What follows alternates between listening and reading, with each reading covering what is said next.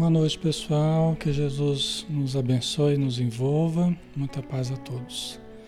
Sejam bem-vindos. Deixa eu ver como é que tá o, o som aqui. E a gente já inicia, né, com a prece, como a gente sempre faz. Só ver como é que está o som.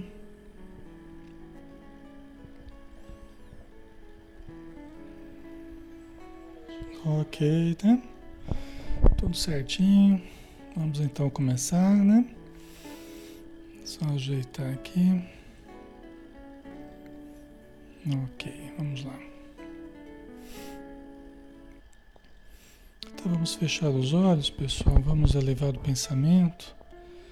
Vamos buscar o estado íntimo propício para o nosso estudo, para o nosso equilíbrio. É hora que nós devemos relaxar, devemos nos interiorizar, respirar com mais tranquilidade, soltarmos o nosso corpo e nos entregarmos à oração num clima de tranquilidade. Mentalizemos uma paisagem bem bonita, do jeito que você gosta, uma paisagem que lhe encante, que lhe provoque sensações de bem-estar, de tranquilidade. Imagine-se neste ambiente. Você pode mentalizar Jesus abraçando você, a todos nós, a todos nós envolvendo nas suas irradiações. Senhor Jesus, bom estarmos contigo novamente.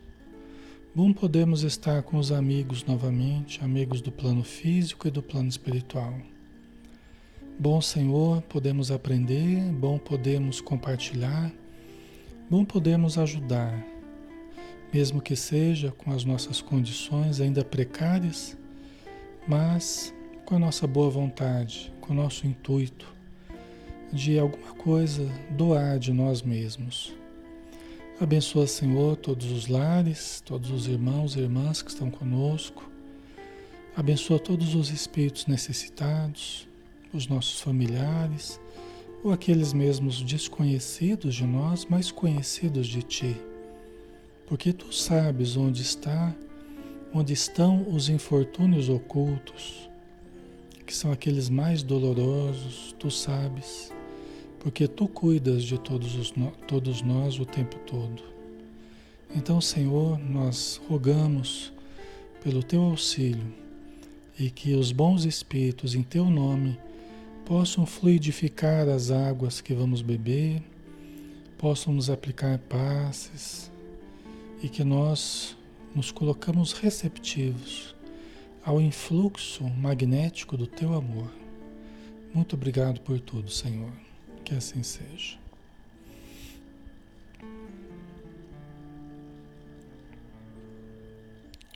Muito bem, pessoal. Boa noite a todos. Alexandre Xavier de Camargo falando, aqui de Campina Grande, em nome da Sociedade Espírita Maria de Nazaré. Nós estamos na página Espiritismo Brasil Chico Xavier, que é uma página espírita, né? Todos os dias de segunda a sábado, às 20 horas. Então, seja bem-vindo e vamos estudar, né? É, todas as sextas-feiras a gente faz o estudo do Evangelho de Mateus numa leitura espírita, né? A gente aborda o Evangelho de Mateus analisado sob a ótica da doutrina espírita, das obras espíritas, né? O pensamento dos bons espíritos que todos nós utilizamos para as nossas reflexões aqui nessa, nessa sala espírita, tá? Muito bem, pessoal. É... Nós vamos dar continuidade ao capítulo 21, Parábola dos Dois Filhos. Só lembrando, né, contextualizando, que nós ainda estamos lá em Jerusalém, né? É, Jesus foi para a Páscoa, né, nos seus últimos dias, né? E, e ele está tendo embates com os, os fariseus, né?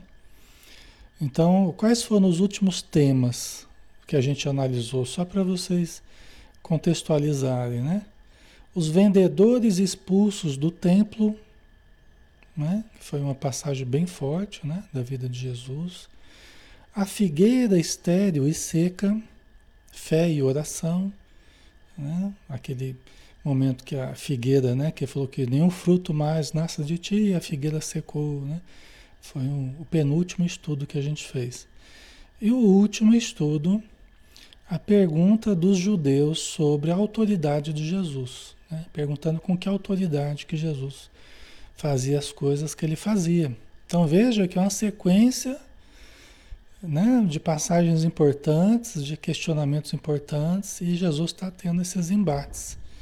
Né? Porque ele está ali no templo de Salomão, ele está em Jerusalém, que é a sede máxima ali do judaísmo, né? do, do povo de Israel. Tá? Então, vamos dar a sequência. Né? Hoje, parábola dos dois filhos. Que vos parece? Então, ele está ainda conversando com os fariseus. Né? Que vos parece? Um homem tinha dois filhos. Dirigindo-se ao primeiro, disse: Filho, vai trabalhar hoje na vinha. Ele respondeu: Não quero. Mas depois, reconsiderando a sua atitude, foi. Né? Então, a parábola dos dois filhos: o primeiro filho, o pai falou: Filho, vai trabalhar hoje na vinha. E o filho falou: Não quero. Mas depois, reconsiderando a sua atitude, foi. Né? Parece as coisas de casa, né? da família. Seu filho, guarda, guarda a toalha. né? varre a casa, né? Não, não quero, né? Mas depois para para pensar e vai, né? Fica penalizado de não fazer, né? De desobedecer, vai e faz, né? Dirigindo-se ao segundo filho, né? Disse a mesma coisa. Este respondeu: Eu irei, Senhor, mas não foi. Né? Então o primeiro falou que falou que não ia e foi. E o segundo falou que ia e não foi. né? O outro só fez promessa, né? Só ficou prometendo, prometendo e, e acabou não fazendo, né? Qual dos dois realizou a vontade do Pai? Olha a pergunta dele, né? Qual dos dois, falando para os fariseus, qual dos dois realizou a vontade do Pai? Responderam-lhe, o primeiro. Então Jesus lhes disse: Em verdade vos digo que os publicanos e as prostitutas entrarão, desculpa, que os publicanos e as prostitutas estão precedendo no reino de Deus. Vamos explicar isso aqui, né? Então, qual dos dois realizou a vontade do Pai? Eles responderam que foi o primeiro, né? E aí Jesus lhes disse: Em verdade vos digo que os publicanos e as prostitutas. Eu gosto de uma outra tradução que fala assim: entrarão primeiro no reino dos céus do que vocês. Na verdade, o sentido é o mesmo, né? só mudei um pouquinho a forma aqui, que outras traduções é de outro jeito, né? Em verdade vos digo que os publicanos e as prostitutas entrarão, estarão né, no, reino do, no reino de Deus antes de vocês. Olha só, falando isso para os fariseus. Vê que coisa, né? Então ele, ele comparou né, as pessoas de má vida, ou as pessoas né, de uma vida irregular, mas que acabam se, se acabam, que são aquele filho que fala que não vai, mas que depois acaba é, percebendo a importância de, de fazer as coisas boas, né? De acatar a vontade do Pai. E é o que acaba acontecendo, né? É, às vezes a pessoa que está ali andando meio, meio errado ali, aí a pessoa ela acaba é, é, percebendo os seus erros, ela está em contato direto com seus sentimentos, com as suas quedas, com seus defeitos, com seus problemas que todos nós temos, né? Quando nós estamos mais em contato com os nossos, as nossas falhas, é, é mais fácil nós nos reerguermos. Mas e os fariseus? Os fariseus estão como aquele irmão que ainda está na promessa do vou fazer. Eu vou fazer, eu vou fazer. E na verdade está vivendo de aparência, como era o caso dos fariseus. está vivendo de aparência. Então, quando a gente. Vamos, vamos entender a questão psicológica por detrás disso. Quando nós estamos ainda usando as máscaras e nos escondendo por detrás das máscaras, nós estamos mais longe do que aqueles que já estão expostos nas suas fragilidades, no caso os ladrões e as prostitutas. Entendeu? Ele já não tem mais máscara, já está tudo devassado, já está tudo é, à mostra, né? Os seus males, os seus problemas, os seus vícios já estão todos à mostra. Não estão vivendo de máscara. Né? Vocês entendem?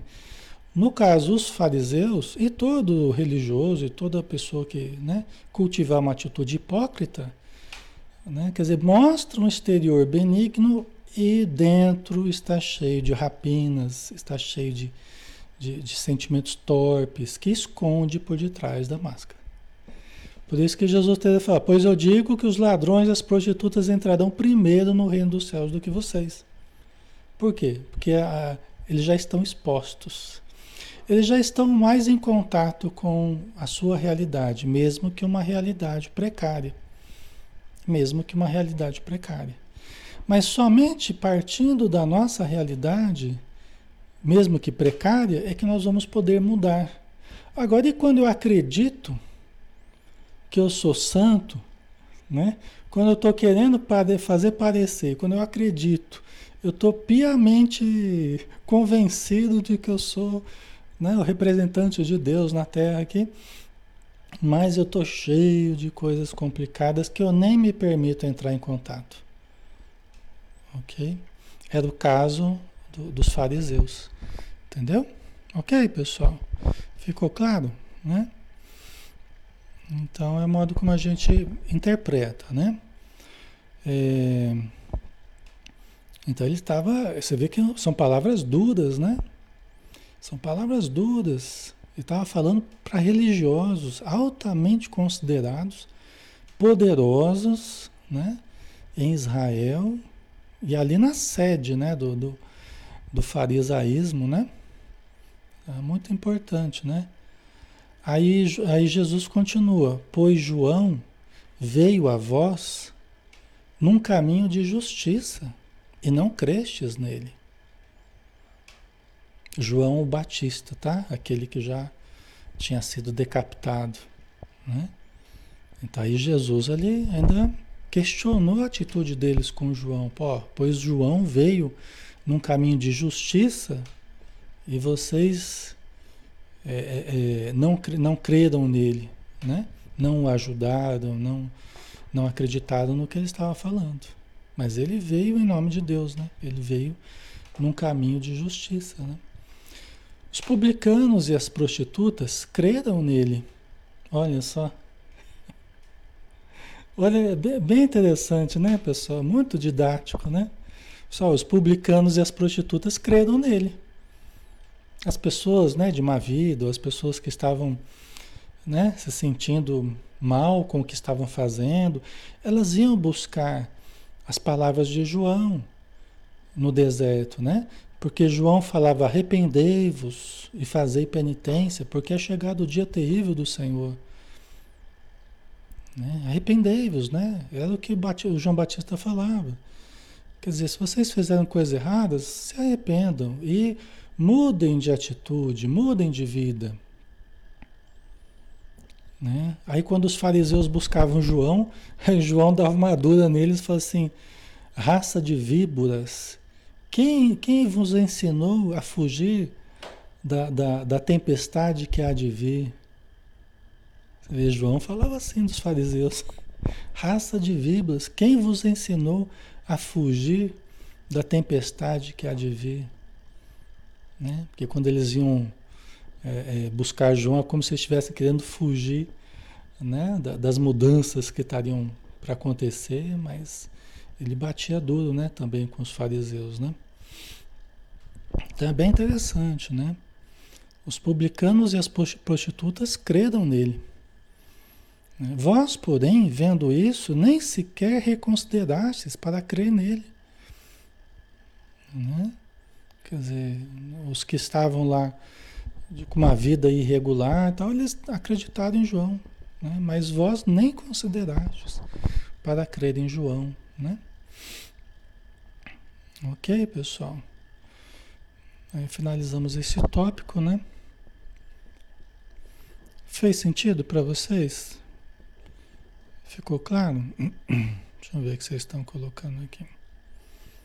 Né? Isso é um, isso é um, é um, é bem a questão do ego e do self, né? Ok? Enquanto a gente está muito preso ao ego, a gente tem que primeiro quebrar aquela, né? Tem que quebrar aquele castelo do ego para daí a gente entrar em contato com as nossas torpezas, né? A gente entrar em contato com os nossos problemas, aí a gente vai poder tratá-los, né? Entendeu? No caso dos fariseus, eles tinham dois trabalhos para fazer. O primeiro tinha que desmoronar aquela máscara. E o segundo seria entrar em contato. Três trabalhos, né? Desmoronar a máscara, entrar em contato com as suas torpezas e daí fazer o trabalho de, de reconstrução, né? Certo? Ok. Então vamos lá, vamos para o próximo item aqui, né? Da nossa reflexão de hoje, também muito importante. Parábola, lembrando que o, o contato ali com os fariseus continua, tá? Então vamos nessa linha de raciocínio aí. Parábola dos vinhateiros homicidas. O que, que é o vinhateiro? Vinhateiro é aquele que cuidava da vinha, aquele que trabalhava na vinha, né? Para produzir as uvas tal, e o vinho, né? Então, parábola dos vinhateiros homicidas, quer dizer, assassinos. Né? Então vamos lá. Escutai outra parábola. Havia um proprietário que plantou uma vinha, cercou-a com uma sebe. Uma sebe é uma, é uma é uma, uma cerca viva, né? Com plantas que, tá? É uma cerca viva, né? Com plantas que, que sobem ali na cerca, né? Abriu nela um lagar. Né? O que é um lagar? Um lagar seria um, uma oficina com os apetrechos, né? os instrumentos para espremer. É, pode ser uva, pode ser azeitona, no caso aqui é uma vinha. Então, para espremer e extrair o, o, o, o, suco da, da uva, né? Certo? Então, abriu nela um lagar e construiu uma torre, né? Uma torre de para observar ali, para cuidar da propriedade, né? A gente não sabe.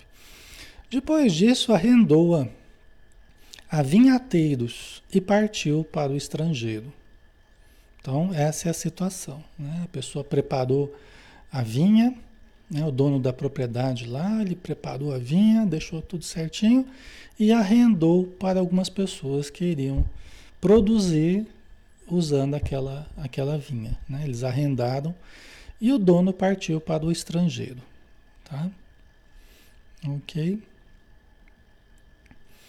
Então vamos lá. Chegada a época da, de colheita, enviou os seus servos aos vinhateiros para receberem os seus frutos. Né? Então vamos lá, o dono da vinha, como ele estava arrendando, né? Ele tinha arrendado para alguns trabalhadores que estavam usando ali para produzir. Chegou a época da colheita, ele enviou, o dono da propriedade enviou alguns servos né, para conversarem lá com os vinhateiros e receberem os frutos, a parte do, do arrendamento, né, que, o, que o dono da propriedade tinha direito. Né? O que, que seria isso? Né? O que, que seria isso? São aqueles que é, Deus enviou ao longo do tempo, né? Deus enviou ao longo dos séculos, ao longo dos milênios, algumas pessoas para nos chamar né? às obrigações espirituais, né? para nos lembrar das nossas obrigações espirituais, para nos ajudar a, para obter o resultado da colheita, o que, que nós aprendemos ao longo do tempo, o que, que nós melhoramos ao longo do tempo. Então pega aí os profetas, todas as pessoas boas que vieram em nome de Deus, que vieram é, é, averiguar, né? ajudar e averiguar o quanto nós já conseguimos produzir em termos espirituais, o quanto nós já conseguimos é, é, mostrar de evolução, né? Então essa seria a colheita, seriam os frutos, né? Da nossa evolução ao longo do, do tempo, né? Que Deus espera que a gente dê frutos, né? Então nos dá as condições ideais e espera que nós produzamos frutos. Ok, pessoal? Então mandou alguns mensageiros, né? Para observar se, como é que tá os frutos, né? Certo? Os vinhateiros, porém, agarraram os servos, espancaram um, mataram o outro e apedrejaram o terceiro. Né? Ok? Olha só o que, que os vinhateiros fizeram com aqueles que vieram buscar os resultados, né? Então, isso aqui são todas as pessoas, né? Esses que vieram em nome de Deus, que foram assassinados. Mesmo os profetas, né? Todos eles tiveram vida difícil. O próprio Jesus lembrou isso aos fariseus, né? Todos eles morreram de forma difícil, de forma trágica, foram desconsiderados na sua época, né? Então, né? Eles maltrataram esses esses servos do Senhor, né? enviou de novo outros servos, em maior número do que os primeiros, mas eles os trataram da mesma forma. Né? Você vê que Deus, né, todo misericórdia, ainda envia outros servos né, em seu nome, né? são aqueles que vêm em nome de Deus, em um número muito maior, porque a crença vai se multiplicando, né? as pessoas mais preparadas vão aparecendo, vão chamando todo o planeta para a renovação, é? Mas eles os trataram da mesma forma. Eles os trataram da mesma forma, né? Então, olha só, né, a atitude. Agora, quem são esses trabalhadores, né? São esses que desde o princípio vieram com funções, é, importantes, vieram com possibilidades boas e acabaram em nome do poder, em nome do dinheiro, em nome do, né, da sua arrogância, acabaram maltratando aqueles que vinham em nome de Deus. Né? Aqueles que ao invés de aproveitarem a presença dos mensageiros de Deus, fizeram com eles o que quiseram, perdendo uma excelente oportunidade para é, evoluírem também, né? para é, é, darem frutos também é? para o Senhor. Por fim, olha, e aqui está uma coisa é, bem interessante, porque Jesus estava é, como que profetizando, ele estava já dando de antemão o que iria acontecer com ele. Ó, por fim, enviou-lhes o seu filho, imaginando, irão poupar o meu filho. Quer dizer, o dono da vinha mandou o próprio filho dele, imaginando, irão poupar o meu filho. Os vinhateiros, porém, vendo o filho, confabularam: Este é o herdeiro. Vamos, matemo-lo e apoderemo-nos da sua herança. Agarrando-o, lançaram-no para fora da vinha e o mataram. Olha que impressionante, né? Jesus já estava dizendo para eles o que, que eles iriam fazer com Jesus. Interessante, né? E foi exatamente isso que fizeram, né? Então o filho era, era do próprio Jesus, né? Que no tempo oportuno veio em nome de Deus também, né? Para nos ensinar e para nos fazer lembrar né, dos nossos deveres para com o Senhor, né? dos frutos que nós devemos dar, né? E aí os vinhateiros que seriam quem? Né? Seriam aqueles que tinham poder, aqueles que tinham autoridade, que falavam em nome de Moisés, em nome de Deus, né? Confabularam, vendo o filho, confabularam, este é o herdeiro. E aí está uma coisa até muito interessante, né? Está uma coisa muito interessante, né? Que Jesus falou e que às vezes a gente também não, não pensa dessa forma, né? Mas que é muito interessante o que ele falou, né? Quer dizer, será que psicologicamente, né? Será que no íntimo, lá no profundo, não era o que fizeram com Jesus, não era exatamente isso, né? Olha, nós estamos diante do herdeiro. Vamos nos apoderar dele, né? Vamos nos vamos matá-lo para nos apoderarmos da sua herança, como se fosse possível, né? Mas não é possível isso, né? É interessante, mas né? será que esse mecanismo psicológico não, não, não, não foi o que aconteceu, né? Eles percebendo que eles estavam diante dessa grande luz, né? mas ah, deixando que a ambição falasse mais alto, vamos acabar com ele para nos apoderarmos dessa grande luz, né? Só que não é assim que funciona, né? Jesus até explicou, né? Até hoje o reino dos céus foi conquistado à força, mas entre vós não será dessa forma. Sereis conhecidos por muito vos amarem.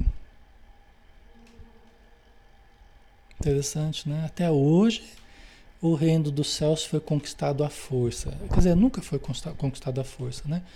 Mas nos jogos das religiões, nos jogos do poder, eh, os poderosos, em nome das religiões, eles conquistavam as coisas à força.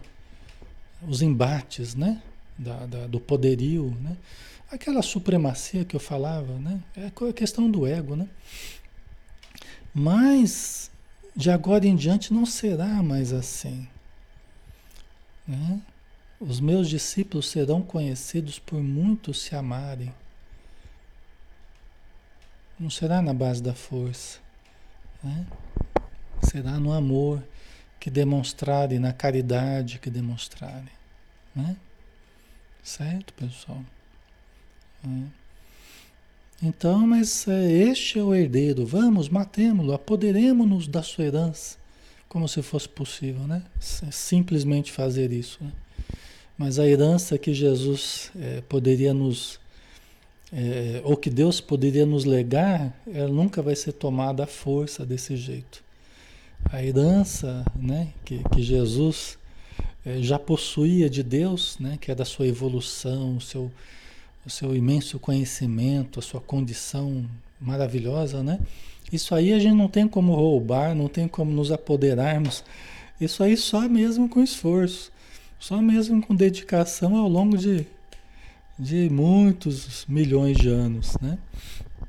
Não pode roubar, isso aí ninguém pode roubar de ninguém. Evolução, né? ainda bem, né? Ainda bem, porque senão teria gente roubando, né? Mas a evolução ninguém rouba de ninguém. Ou você conquistou ou você não conquistou ainda.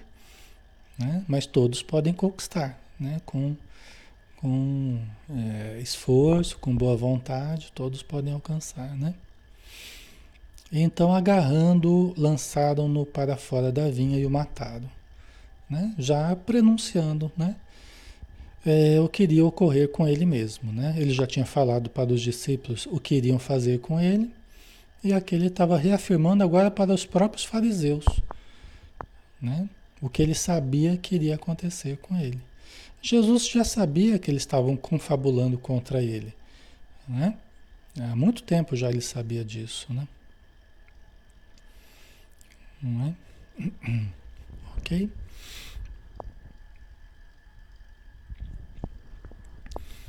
Ainda bem, né? O Cássio colocou como roubar a evolução, né? É, eu falei que não é possível, né?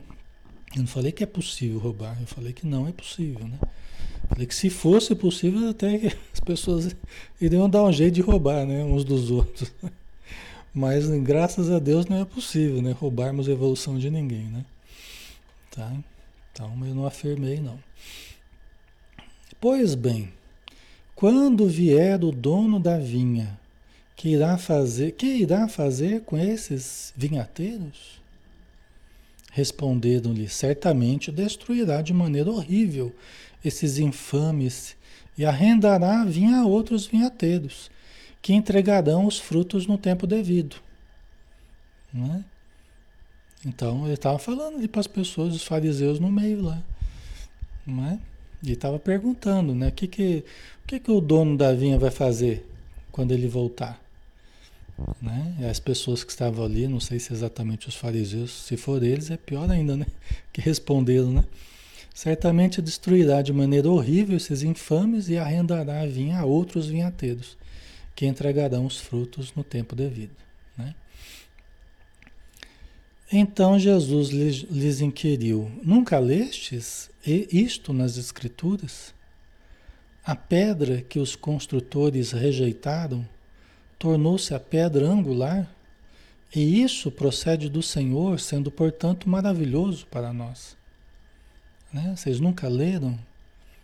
Né? Vocês nunca leram isso nas Escrituras? A pedra que os construtores rejeitaram tornou-se a pedra angular, e isso procede do Senhor, sendo portanto maravilhoso para nós. Tá? Então vamos analisar isso aqui, né? É, o que seria essa pedra que os construtores rejeitaram? É, seria a oportunidade que os construtores tiveram, né? que são esses vinhateiros que receberam esse, essa oportunidade de, de produzir né? e de entregar os frutos ao Senhor, não querê-lo só para si, né? de uma forma egoística, né? Será que essa oportunidade que eles abandonaram? Né? Então pode ser, né? Uma coisa interessante é a gente pensar assim: e se for da mediunidade? E se for do contato com o plano espiritual? Né? Porque Jesus estava curando, Jesus estava conversando com as pessoas obsediadas, né? Jesus mantinha contato com o transcendente, estava sendo chamado de louco, né? estava sendo chamado de feiticeiro, estava sendo chamado de príncipe dos demônios, porque ele conversava com os demônios. Tudo isso estava sendo rejeitado. Né? E na verdade, depois foi o que aconteceu, né? Ao longo da história, a gente estava falando no Evangelho segundo o Espiritismo sobre isso, né? A gente estava falando sobre isso na, na terça, na quarta-feira, né? A gente falava sobre isso. É, depois da grande luz, depois do contato com a espiritualidade, o contato com, né? Com o transcendente, os ensinos amorosos de Jesus, depois nós tivemos uma queda gigantesca. Tivemos, paramos de entrar em contato com o transcendente, que passou a ser considerado inclusive feitiçaria, passou a ser considerado bruxaria, passou a ser. Aquilo que fizeram com Jesus passaram a fazer com as outras pessoas ao longo do tempo. Porque também tinham contato com os espíritos, porque também curavam, porque também demonstravam um conhecimento superior à sua época. Então nós passamos aí séculos e séculos tratando as pessoas que tinham dons espirituais, que tinham, né? Da mesma forma. Aí vocês perguntariam, por que pedra angular? Né? Vamos voltar aqui ao raciocínio. Por quê? A pedra que os construtores rejeitaram tornou-se a pedra angular. O que é a pedra angular? A pedra angular é aquela pedra fundamental, né? É aquela pedra fundamental. É mais importante ali, a que dá base, né? A construção, né? E isso procede do Senhor. Quer dizer, essa pedra angular que foi rejeitada procede do Senhor, sendo, portanto, maravilhoso para nós. E até ele se inclui, sendo maravilhoso para nós. Né? Aí vamos, vamos voltar um pouquinho nos ensinos né, de Jesus, vamos voltar um pouquinho no tempo. Vamos pegar uma outra passagem. Tá? Vamos pegar a passagem que Jesus pergunta a, a, aos discípulos: Quem diz o povo que eu sou? Aí eles falam: uns dizem que o Senhor é Elias, outros que o Senhor é Jeremias, ou algum dos profetas que voltou. E vós, quem dizeis que eu sou? Dizer, as pessoas falam isso, e vocês? Aí Pedro se adianta, fala: Senhor, tu és o Cristo, Filho de Deus vivo. Aí Jesus fala assim: Bendito sejas tu, Simão Barjonas, porque não foi a carne, o sangue, a carne que tu revelaste, mas foi o Pai que está nos céus. Olha que interessante, fenômeno mediúnico. Fenômeno mediúnico. Não foi a carne que você revelou. Foi um fenômeno mediúnico, você estava inspirado. Né? Aí Jesus fala assim: Pois eu te digo que tu és pedra, e sobre essa pedra construirei a minha igreja, a pedra angular aqui. Pois eu te digo que tu és pedra, e sobre essa pedra. É a pedra de Pedro? Quer dizer, Pedro era pedra? Não. Era a mediunidade. Sobre a pedra angular da mediunidade. Porque o que é a mediunidade, gente? Mediunidade é contato com o transcendente, é a essência das religiões. A mediunidade é a essência das religiões, é a seiva vindo de lá para cá, alimentando a nossa fé, alimentando a nossa caridade, nos trazendo as revelações do alto, né? que Paulo de Tarso sobre, soube, soube é, reconhecer tão bem quando falou dos carismas. Né? a mediunidade, pedra angular, que nós né, cortamos. Né, alguns séculos depois de Jesus, já não se praticava quase nada mais de contato com o transcendente. Passou a ser algo ruim, passou a ser mal visto e até perseguido. Entendeu? E o que, que o Espiritismo veio trazer de volta? O contato com o transcendente. Espiritismo é o cristianismo redivivo. É o retorno do, do, do da, da, daquilo que Jesus fazia, né? Tudo que Jesus fez, a gente volta a fazer de novo. Resgata o contato com o transcendente, o contato com os espíritos, né? com o plano espiritual, com a espiritualidade, né? com a espiritualização na sua pureza. Tá? É o que o, Espiritismo veio nos trazer. Né? Alexandre, mas eu quero mais uma evidência de que é a mediunidade. Que não é Pedro, é a mediunidade. Né? Se, você acha que é Pedro que Jesus estava falando, que o Pedro é que é a pedra, né? Porque acreditou-se historicamente que a pedra era Pedro, né? mas não era Pedro que era pedra. Pedro era uma pedra, né? É, enquanto médium, né? mas não que ele fosse a própria pedra né, em que ia construir a igreja toda. Né? Não era a personalidade de Pedro, né? acreditou-se que era, né? mas não. Então, qual outra evidência? É, nessa mesma sequência que Jesus é, é, pergunta quem diz o povo que eu sou e tal, né? E Pedro fala que ele é do Cristo, filho de Deus vivo e tal, que eu acabei de falar. Na mesma sequência, Jesus começa a falar, ó, eu vou ser pego pelos judeus, vão fazer comigo o que quiserem, vão me matar. Aí Pedro chama Jesus de lado e fala, Senhor, você não pode ficar falando essas coisas, né? Você não pode ficar falando isso, né? Assim, nós não vamos permitir que isso aconteça. Aí o que, que Jesus fala? Afasta-te de mim, Satanás. Porque você não conhece das coisas do céu, só conhece das coisas da terra. Então, era o Pedro lá, era o Pedro lá, que era o, o, o, o ungido de Deus lá para, né, que ia construir a igreja. Agora Jesus está chamando, afasta de mim, Satanás. Ele é o bendito lá ou ele é o Satanás? Nenhum nem outro, né? É, Pedro é um médium, né? Pedro é um médium. E o médium é assim, o médium ele está bem no, no momento, Num minuto ele está bem, no outro minuto ele já está tá mal influenciado, está mal inspirado. E precisa tomar cuidado, o médium precisa tomar cuidado. Né? Por quê? Porque se ele deixa sentimentos negativos envolverem o seu coração, ele abaixa a vibração e se transforma em instrumento das trevas, em instrumento do mal. Tanto é assim, ah, Alexandre, eu quero mais uma evidência, eu não estou bem convencido ainda. Então tá, vamos pegar nos últimos momentos lá de Jesus antes da crucificação, antes dele ser preso.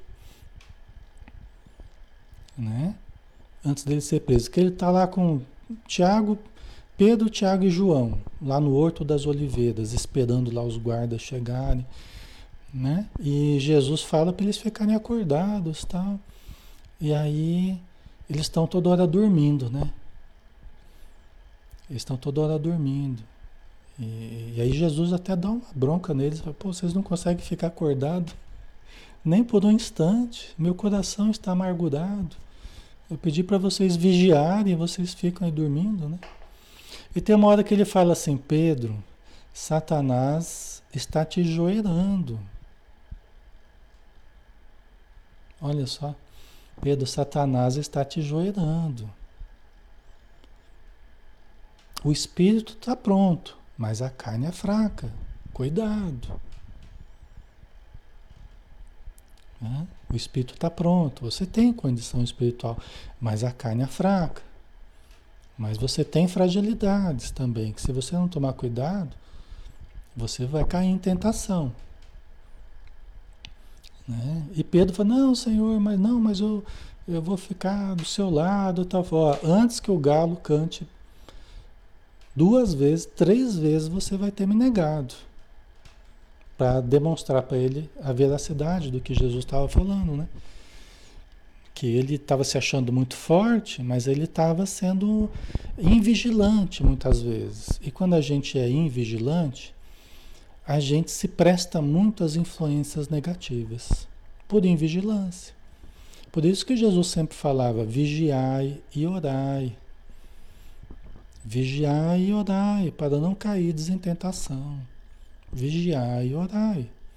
Isso para todos nós, né, pessoal? Para todos nós, tá? Certo, pessoal? Né? Então, é, é um modo de enxergar, né? É, é, de interpretar, né? É, que eu queria compartilhar com vocês, né? Que eu acho, para mim, por enquanto, é o que faz mais sentido aqui. Por quê? Porque os fariseus estavam rejeitando justamente essa condição superior de Jesus, os poderes de Jesus, o contato com Deus, o contato com a espiritualidade, né? é, as curas que Jesus estava fazendo, eles achavam que era feitiçaria, que era né, sortilégio, tal, usava aqueles termos absurdos, né? Que Jesus era o príncipe dos demônios, falaram isso de Jesus, que ele expulsava os demônios porque ele era o príncipe dos demônios. Certo, pessoal? Ok? Então Pedro, ele era um, um espírito preparado, né? Um espírito é, dos, de mais condição ali, né? E foi importante, a gente vê depois no, no Paulo Estevão, a gente vê a importância de Pedro, né? Ele não era uma pessoa comum, mas também tinha as suas fragilidades, assim como todos os discípulos, né? Que foram se fortalecendo ao longo do tempo ali e, e deram seu testemunho, né? Mas a mediunidade estava presente em Pedro, assim como em outros discípulos de Jesus também. Talvez com ele é que estava mais evidente assim a presença da mediunidade. Tá? Ok? Então a pedra que os construtores rejeitaram tornou-se a pedra angular. E isso procede do Senhor, tem muita gente que não vê, por exemplo, a mediunidade como algo procedente de Jesus, procedente de Deus, procedente do alto. Né? Acha o contrário, que é procedente da, das forças malignas, né? Entendeu? E não é. A, a mediunidade é potencial divino na criatura. Pode se prestar ao mal quando não bem administrada por nós? Pode. Pode se prestar ao bem quando bem administrada por nós? Pode. A nossa visão é assim, a nossa audição é assim, a nossa fala é assim, o nosso pensamento é assim, a nossa ação, as nossas atitudes são assim no dia a dia, o nosso livre-arbítrio é assim, não é? Mediunidade é mais uma faculdade que a gente tem de enxergar além da matéria, de ouvir além da matéria, de sentir além da matéria. Mas não nos faz santos, não nos confere santidade nenhuma. É apenas uma possibilidade a mais que nós temos. Mas aí vai depender do que a gente fizer dela, né? Se a gente usar de uma forma equilibrada, nós teremos os melhores resultados. Se nós usarmos de uma forma desequilibrada, nós teremos os piores resultados, tá? Certo, pessoal? Ok? Ficou claro? Acho que deu para passar a ideia, né, para vocês, né?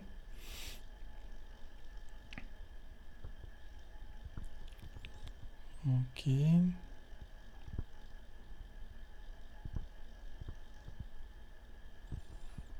Certo, né? A Celeste, sim, eu acho maravilhoso ter mediunidade. Então, eu também, eu ao longo do tempo, assim, né, é, a gente foi vendo, assim, a importância da mediunidade, né? Então, na minha vida também, lidar com a mediunidade, em mim, nos outros, na reunião mediúnica, de uma forma equilibrada, de uma forma disciplinada, né, com conhecimento, né, buscando conhecimento, no exercício do bem, é a melhor coisa que eu fiz na minha vida foi ter seguido esse caminho. A melhor coisa que eu fiz. A coisa que mais me ajudou foi conhecer o Espiritismo, estudar o Espiritismo e me envolver com a área com a área mediúnica, tá? Mas precisamos né, ter bastante discernimento, pé no chão, equilíbrio, para que a gente possa se caminhar bem, né? Ok? Certo? Então vamos lá.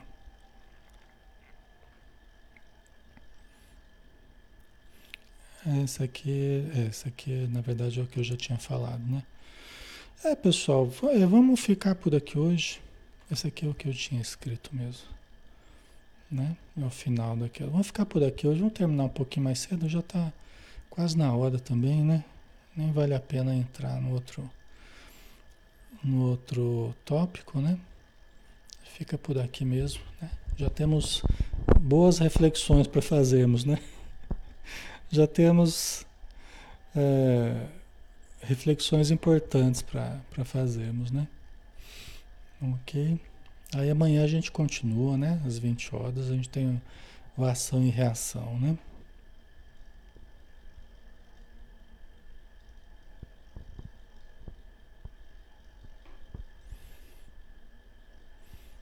A Renatinha colocou, me identifiquei com várias coisas que uma pessoa possa a pessoa possa ser médium, né? Alguns espíritos desencarnados já se comunicaram comigo através de sonho. Como sei se sou? Né? Os sonhos, o contato através da noite, através dos sonhos, né? O sonho é a lembrança, pode ser a lembrança desse contato, né? A facilidade de nos lembrarmos com maior clareza sobre esse contato que temos fora do corpo, né? Com pessoas desencarnadas, isso aí é um dos indícios de mediunidade. A pessoa que tem uma clareza grande ao se lembrar né, de coisas que viveu fora do corpo, né, durante a noite, durante o desprendimento, isso demonstra um canal de ligação com o plano espiritual é, é, melhor estruturado, vamos dizer assim, né? que é o papel do médium, é servir de canal de intermediário entre o plano espiritual e a matéria, né? Tem pessoas que não lembram de nada do que sonham, não lembram de nada do que conversou no plano espiritual. Outras se lembram com uma, uma clareza, né? É capaz de escrever tudo o que foi falado, eh, desenhar os lugares onde estava, né? Impressionante, descrever tudo, então. Então, é, geralmente essa pessoa ela tem maior sensibilidade mediúnica, tá? Ela já tem esse canal mais favorecido, vamos dizer assim, né? Mas tem outras coisas, né? A gente, a gente sentir muito é, os ambientes que a gente vai, as energias das pessoas, né? Às vezes tem pessoa que só chegar perto de alguém já às vezes sente uma energia ruim, sente uma, uma coisa boa, né? A pessoa sente muito, né? É, em si mesmo. O médio é como um espelho que está sempre espelhando tanto espíritos quanto encarnados o que estão sentindo, né? Então, se conversa com alguém, muitas vezes sente o que a pessoa está sentindo ou as presenças espirituais que estão acompanhando essa pessoa, né? Então, isso acontece bastante com o médium, né? Tá? Então, tem várias coisas aí. Tem muita gente que fala assim, ah, eu não sou médium porque eu não vejo e não escuto. Você vê alguma coisa? Não, não vejo, nunca vi. Você escuta? Não, não escuto. Mas a pessoa sente. Né? É o mais comum. É as pessoas sentirem. Então é muito comum a pessoa falar do monte de sintomas que ela sente, dores, mal-estares, tonturas tal. E que os médicos não conseguem entender, que os remédios às vezes não funcionam para ajudar, né? Doenças fantasma, né? Que a pessoa não consegue entender, né? Então, é, geralmente essas, as pessoas que sentem muito, né? e que não encontram respostas para o que estão sentindo, é muito, é muito é, frequente serem já advindas da mediunidade que a pessoa tem. Né? Só que ela não sabe que tem. Não está acostumada a, a, associar isso à mediunidade. Né?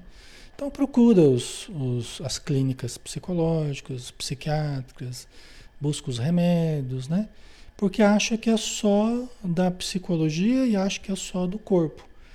Né? Não para para pensar que ó, isso aqui pode nem ser meu. Pode nem ser meu o que eu estou sentindo. Porque eu do nada comecei a sentir, me deu uma tristeza, me deu um. Do nada, não tinha nem motivo para acontecer isso. Eu comecei a sentir uma angústia, um aperto e tal. E a pessoa não consegue nem achar por que, aconteceu isso, né? Às vezes é já uma percepção de uma presença, né? Entendeu? Às vezes uma inquietude que a pessoa, uma ansiedade, uma inquietude que a pessoa começa a ter, né? Então tem muitas, todos os sintomas que a gente pode ter de origem material, nós podemos ter também de origem espiritual, conforme a nossa, a nossa percepção mediúnica.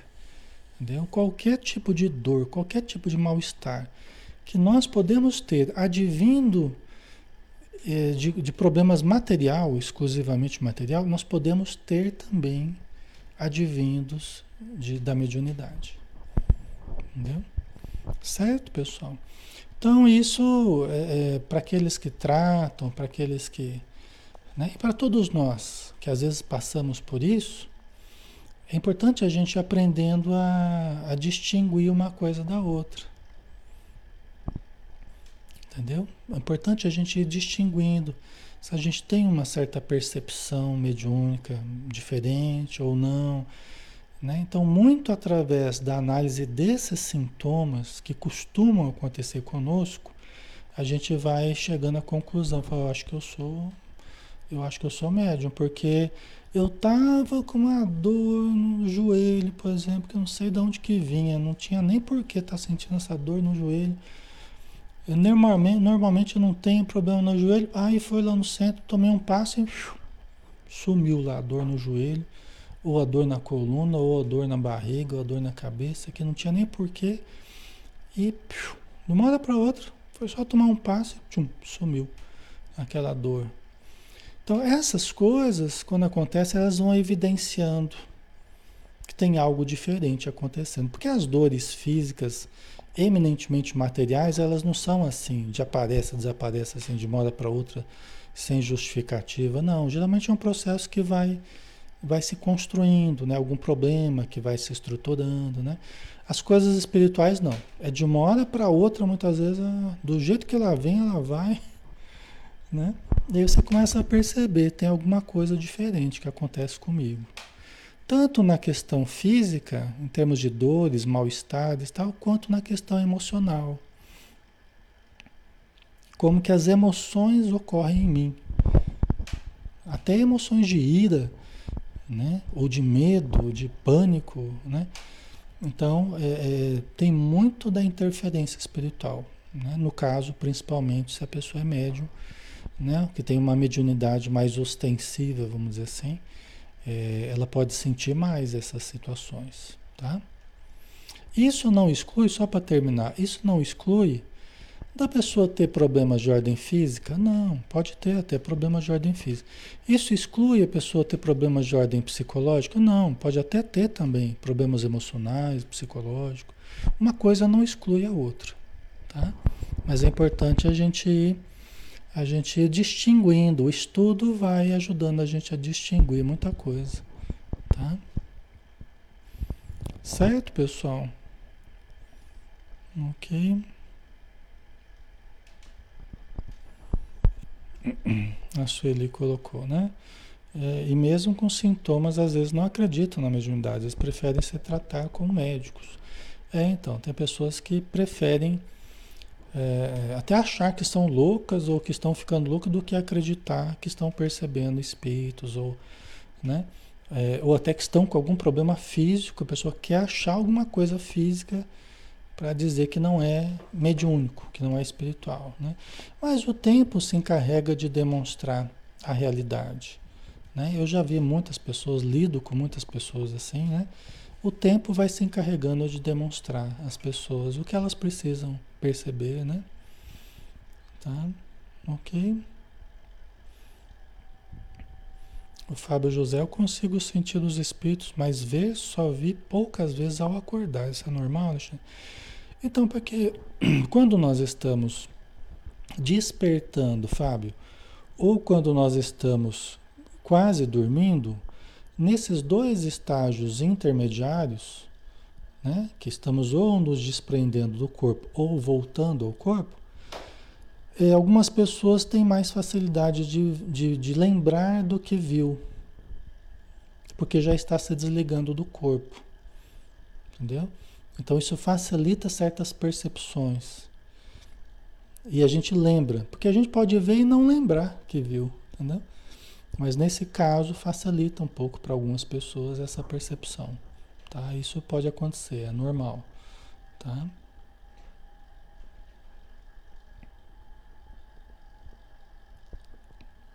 É... Ok, então pessoal.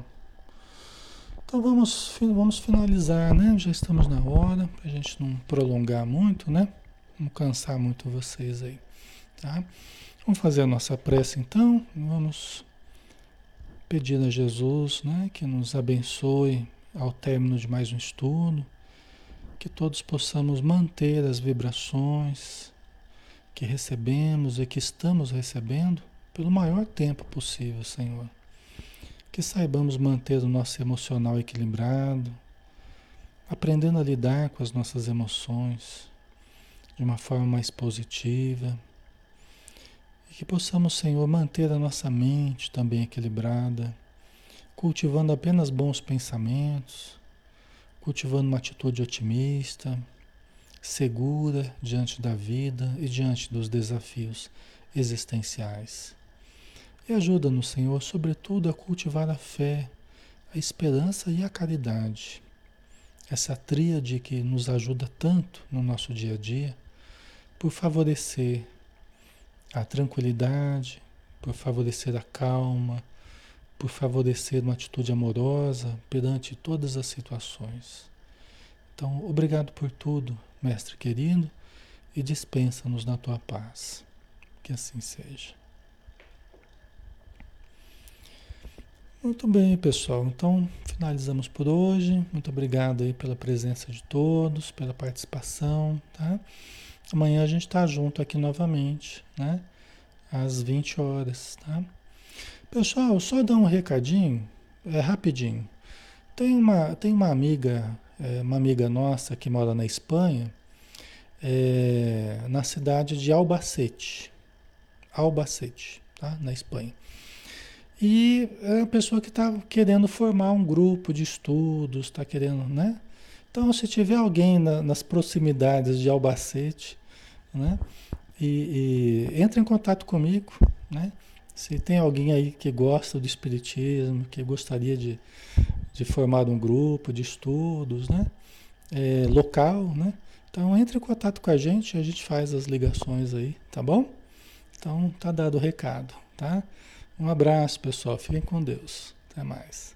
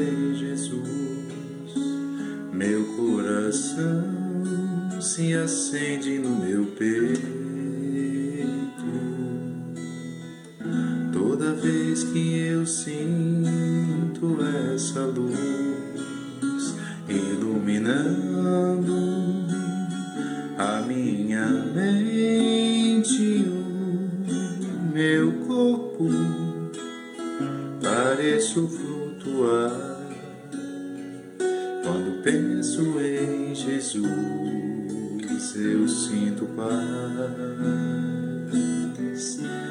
quando penso em Jesus. Minha alma se perfuma numa doce vibração os meus pensamentos se transformam e eu sinto que dentro do coração surgindo, vai crescendo um sentimento diferente